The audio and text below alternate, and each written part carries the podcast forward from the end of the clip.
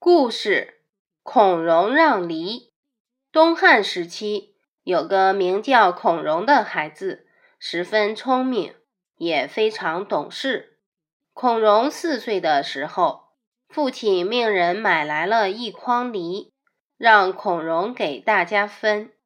孔融把大些的梨分给了哥哥们，自己则挑了一个最小的梨吃。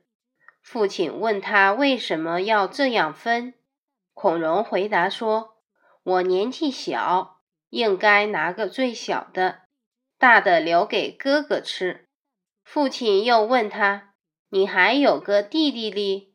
弟弟不是比你还要小吗？”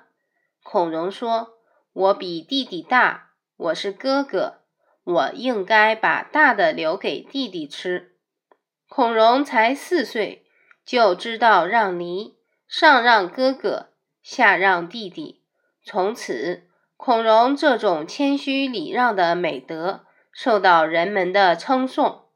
解析这个故事告诉人们，凡事应该懂得谦让。